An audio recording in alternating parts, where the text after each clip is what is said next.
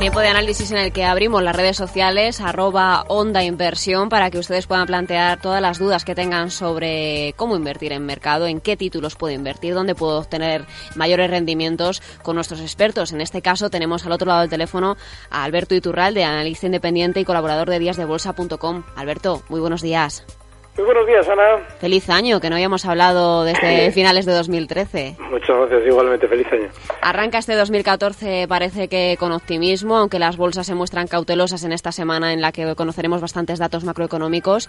Me gustaría saber primeramente un primer análisis que haga de, de los mercados, de qué situación técnica tienen. Bueno, en realidad lo que está anticipando el mercado es que los datos van a ser relativamente positivos. Eh, la subida que está haciendo durante estos días, y es la que ha realizado durante las últimas semanas, lo que además lo ha hecho hasta zonas de resistencia, es decir, hasta zonas en, las que ya le va a costar seguir subiendo, por lo menos temporalmente. Solo que anticipa es que, bueno, pues de alguna manera u otra, eh, seguramente los fuertes, que están ahora mismo ya ganando dinero con todo este movimiento, pues tienen que colocar sus títulos de la mejor manera posible. Así es que seguramente los datos tenderán a ser positivos. Ah, bien, quien quiera especular en el mercado, pues eh, aunque sea muy reiterativo, es vital la selección de los valores y además muy cuidadosa. Hemos insistido en precios que, bueno, pues han funcionado relativamente bien y tenemos todavía en nuestro mercado precios que seguramente van a funcionar también muy bien. Avertis es uno de ellos, Amadeus ha sido uno de ellos y Prosegur también seguramente lo va a ser. De manera que, bueno, pues siempre que tengamos eh, eh, la sensación de estar en el lugar adecuado, eh, podemos seguir en el mercado. Pero si estamos en los valores grandes, en los que siguen al IBEX, ojo porque el IBEX ya está en esa zona de resistencia y lo normal es que si recorta, como es más probable, pues también lo hagan los grandes con él. Hablamos de sectores, si le parece. Societe General ha hablado de los mejores y peores sectores de en bolsa en 2013. ¿Eso podría alentarnos a la hora de, escoger algún sector para 2014? ¿O cada año es un año por escribir y hay que ir viendo semana a semana y mes a mes lo que va sucediendo en los mercados? Más semana a semana que mes a mes. Eh, los ciclos de año, de año, que nosotros lógicamente pues consideramos porque nuestra vida del año eh, es, el, es, el, es la medida temporal que utilizamos, eh, no sirven para nada, absolutamente para nada en bolsa. Si tenemos un caos en el mercado eh, durante el mes de febrero y vemos que hay un pánico con, lógicamente, pues con, con una sensación muy bajista por parte de todos los inversores, seguramente ahí tenemos una oportunidad de compra. Pero si lo que estamos viendo como ahora es una sensación de tranquilidad eh, precedida, porque hemos tenido durante estos meses de ministros diciendo que España había salido de la crisis y, y cosas del estilo, pues ojo, no nos debe extrañar que precisamente el movimiento quizás lo que esté es más cerca de caer que de subir. Independientemente de cuál haya sido el sector que haya ido mal el año pasado, eso es, lo, eso, es absolutamente indiferente, nos debe resultar indiferente. Eh, los valores tienen que ir mm, uno a uno e incluso hay que tener especial cuidado con el tema de los sectores, porque en construcción tenemos lo que hemos comentado, Avertis es un precio que está muy bien, pero hay muchos o hay algunos que están mal en el mismo sector de Avertis. Me preguntan a través de arroba onda inversión por SACIR. Eh, recuerde que con el tema del canal de Panamá la acción fue golpeada duramente en bolsa. ¿Podría, con ese principio de acuerdo que ha anunciado la ministra de Fomento, Ana Pastor, empezar a, remontar? ¿Tiene, tiene pinta eh, técnica de, poder subir? ¿Tiene algún, algún signo? No. no. De hecho, en SACIR durante estos meses han dejado a mucha gente enganchada por encima de los 3,70. Esa zona es vital. Eh, además, de hecho, a la hora de marcarnos un punto en el que si estamos comprados debemos plantearnos una salida, es justo esa zona 3,70. SACIR lo que está seguramente preparando es una caída para los próximos meses, una caída importante. Con lo cual, yo si tuviera SACIR me plantearía salidas. Y es vital que eh, tengamos en cuenta un dato. Eh, ahora lo normal es que eh, fluya información positiva en cuanto SACIR haga un rebote.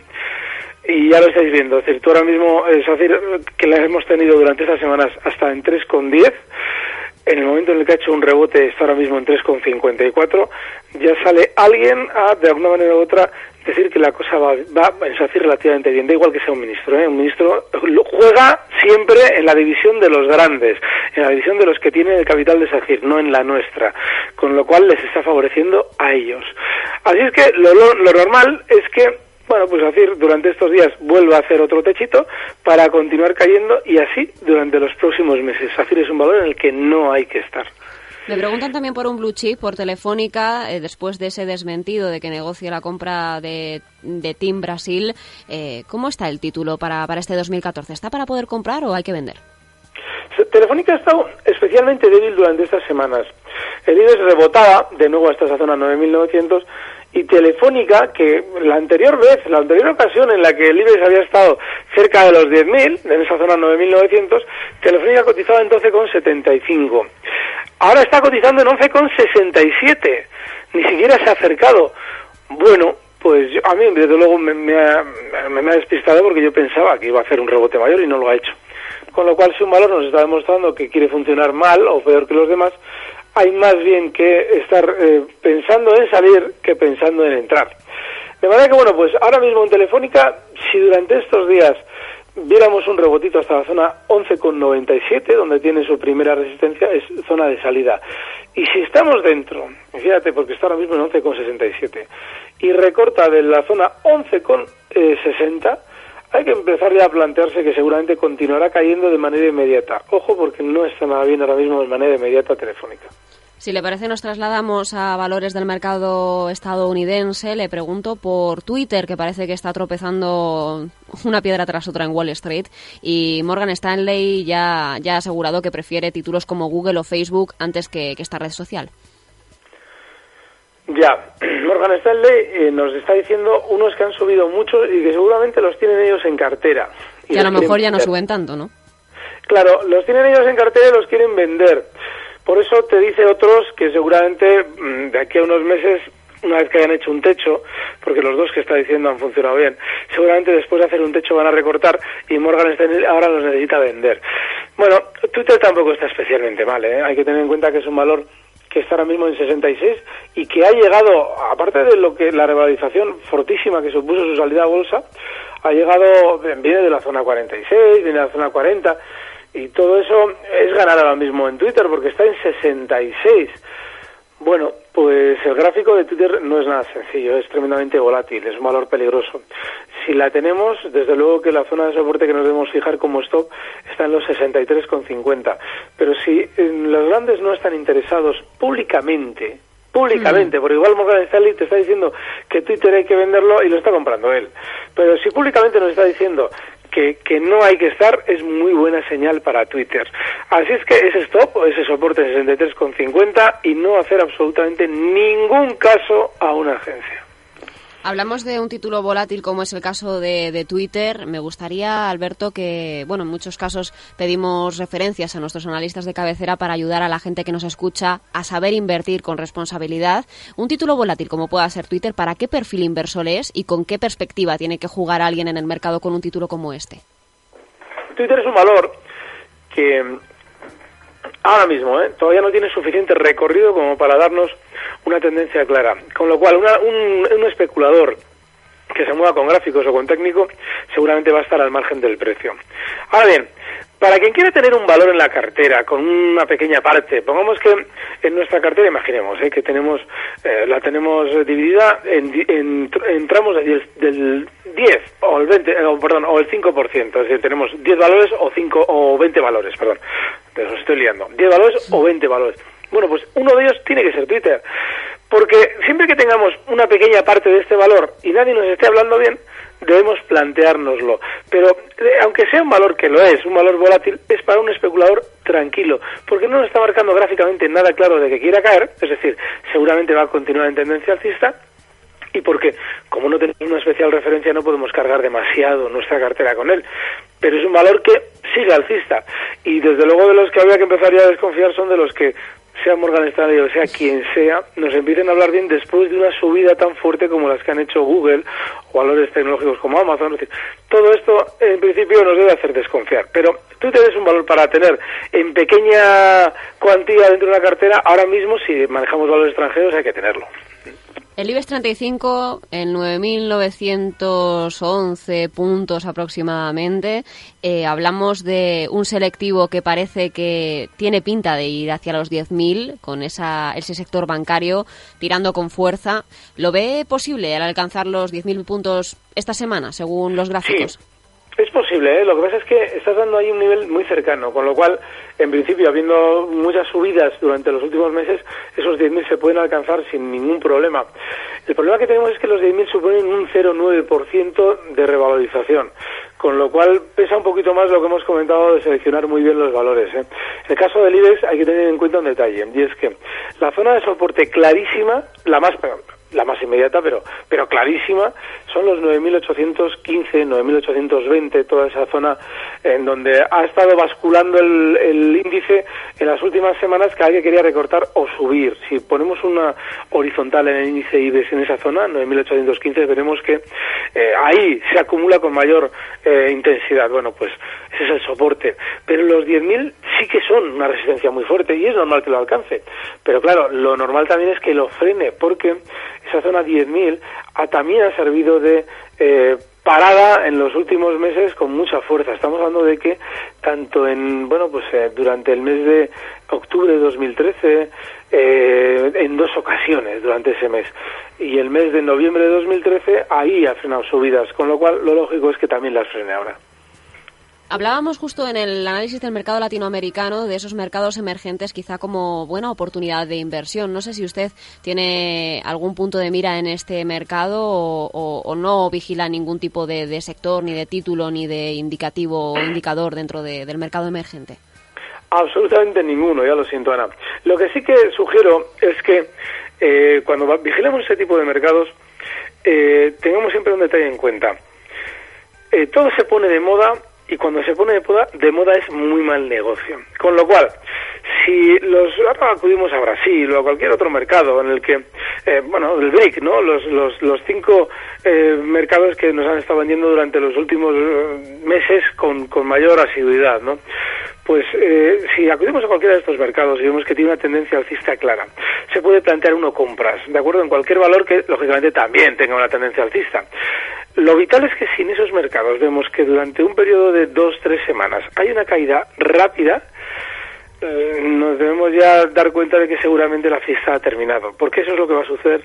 Es decir, todos los mercados emergentes en los que nos están diciendo que las cosas van de maravilla, ya veremos durante estos meses que en algún momento determinado se produce un latigazo a la baja inicial, que es lo que suele anticipar una, una tendencia bajista en el tiempo. Bueno, pues cuando eso se produzca hay que salir porque seguramente han conseguido toda esa campaña de colocación de títulos en esos mercados al calor de lo que aparentemente nos decían que iba a funcionar de maravilla, sin decirnos que realmente era lo que estaba funcionando en ese momento de maravilla, no que el hecho, no que el hecho de que estuviera funcionando de maravilla le fuera a hacer continuar siendo así, pues lógicamente si nos dan un latigazo, ojo porque esa es la señal de salida en esos, en esos mercados. El sector automovilístico parece que va mm, recuperando posiciones en, los últimos meses del pasado año 2013. ¿Podría ser algún título de este sector una buena oportunidad para, para entrar en este momento y conseguir unas ganancias en 2014? Mira, te estoy abriendo el gráfico de, por ejemplo, de BMW, que es de los, bueno, dentro del sector alemán, es de los que mejor ha funcionado con diferencia en los últimos años. Eh, en, este, en este sector, las cosas van por barrios, como hemos comentado también en el mercado español, de mm. seleccionar valores, aquí sucede lo mismo. A la hora de, plantear compras, BMW, por ejemplo, este precio sigue en una tendencia alcista de los últimos años sin ningún problema. Sin embargo, hay otros de los que son aparentemente más populares, como puede ser Volkswagen, en el que las cosas no están sucediendo exactamente igual. Claro, ahora mismo, tanto en BMW como en Volkswagen dirá la gente, dice, pues si estos dos están en tendencia alcista. Sí, pero si nos colocamos un gráfico de Volkswagen y vemos lo que sucedía en el año 2008, con en tres sesiones una subida desde, ciento, desde 200 hasta la zona 1000 mm, en tres días, es decir, un 500% de, de revalorización, para volver a recortarlo prácticamente en esos tres días, pues lógicamente tenemos que tener en cuenta que que si miramos dónde comenzó esa, esa especie de engaño a los inversores en Volkswagen, un título mucho más popular como sus coches, pues vemos que es en la zona 200 y Volkswagen está ya en 191, habiendo llegado a marcar 198. ¿Qué quiere decir? Que Volkswagen está en una super resistencia ya, es decir, en un punto en el que nosotros debemos plantearnos ya no entrar, cuando BMW, trazando una tendencia alcista clarísima, pues todavía no nos ha dicho que deba dejar de subir, aunque sí que es cierto que BMW también en el corto plazo pinta recortar, desde los 82 donde está ahora mismo hasta la zona 73, pues bueno, si nos hace ese recorte es para tenerlo en una cartera tranquila, como la que tenemos que tener esos Twitter que hemos comentado antes, pero sí plantearnos una, una, una filosofía muy distinta, aunque sean dos valores del mismo sector.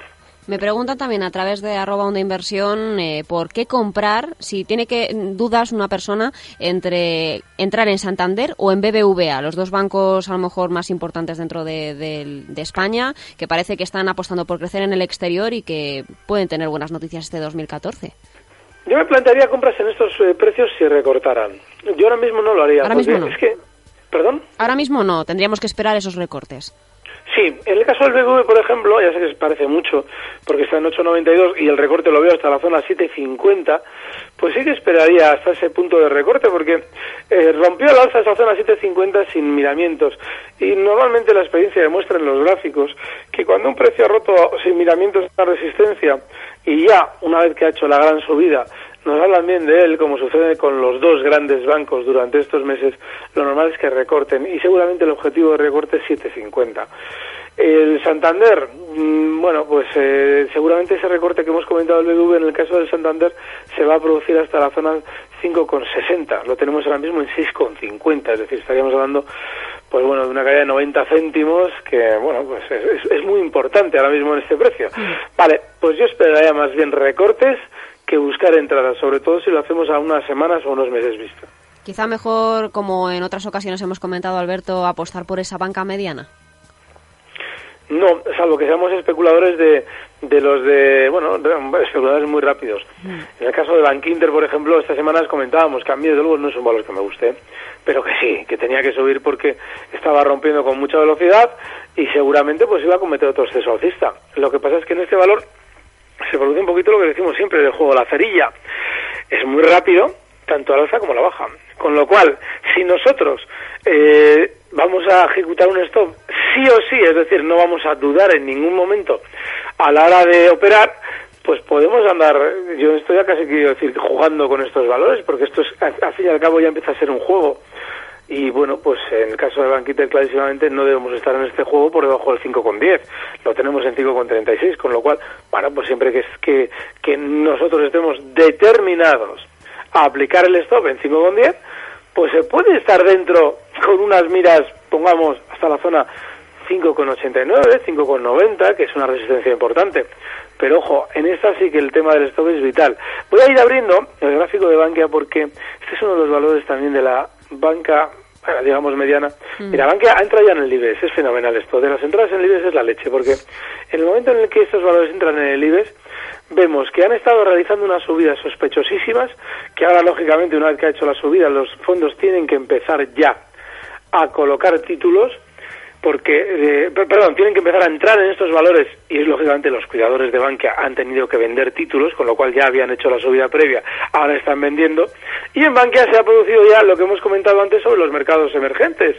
Es decir, en Bankia ya se ha producido el latigazo, el primer latigazo inicial a la baja, desde el 1,25, fíjate además ¿eh? qué, qué, qué volatilidad y qué fuerza, hasta la zona 1,10. Bueno, pues este valor que podríamos englobar dentro de la banca mediana nos está diciendo que se ha hecho volátil, que seguramente va a hacer un techo durante las próximas fechas y que nosotros ya tenemos que ser especialmente cautelosos, con lo cual la situación de Banca Inter y Bankia no tiene nada que ver. Ahí, ahí tienes otra prueba de que lo de los sectores, esto va mucho por barrios.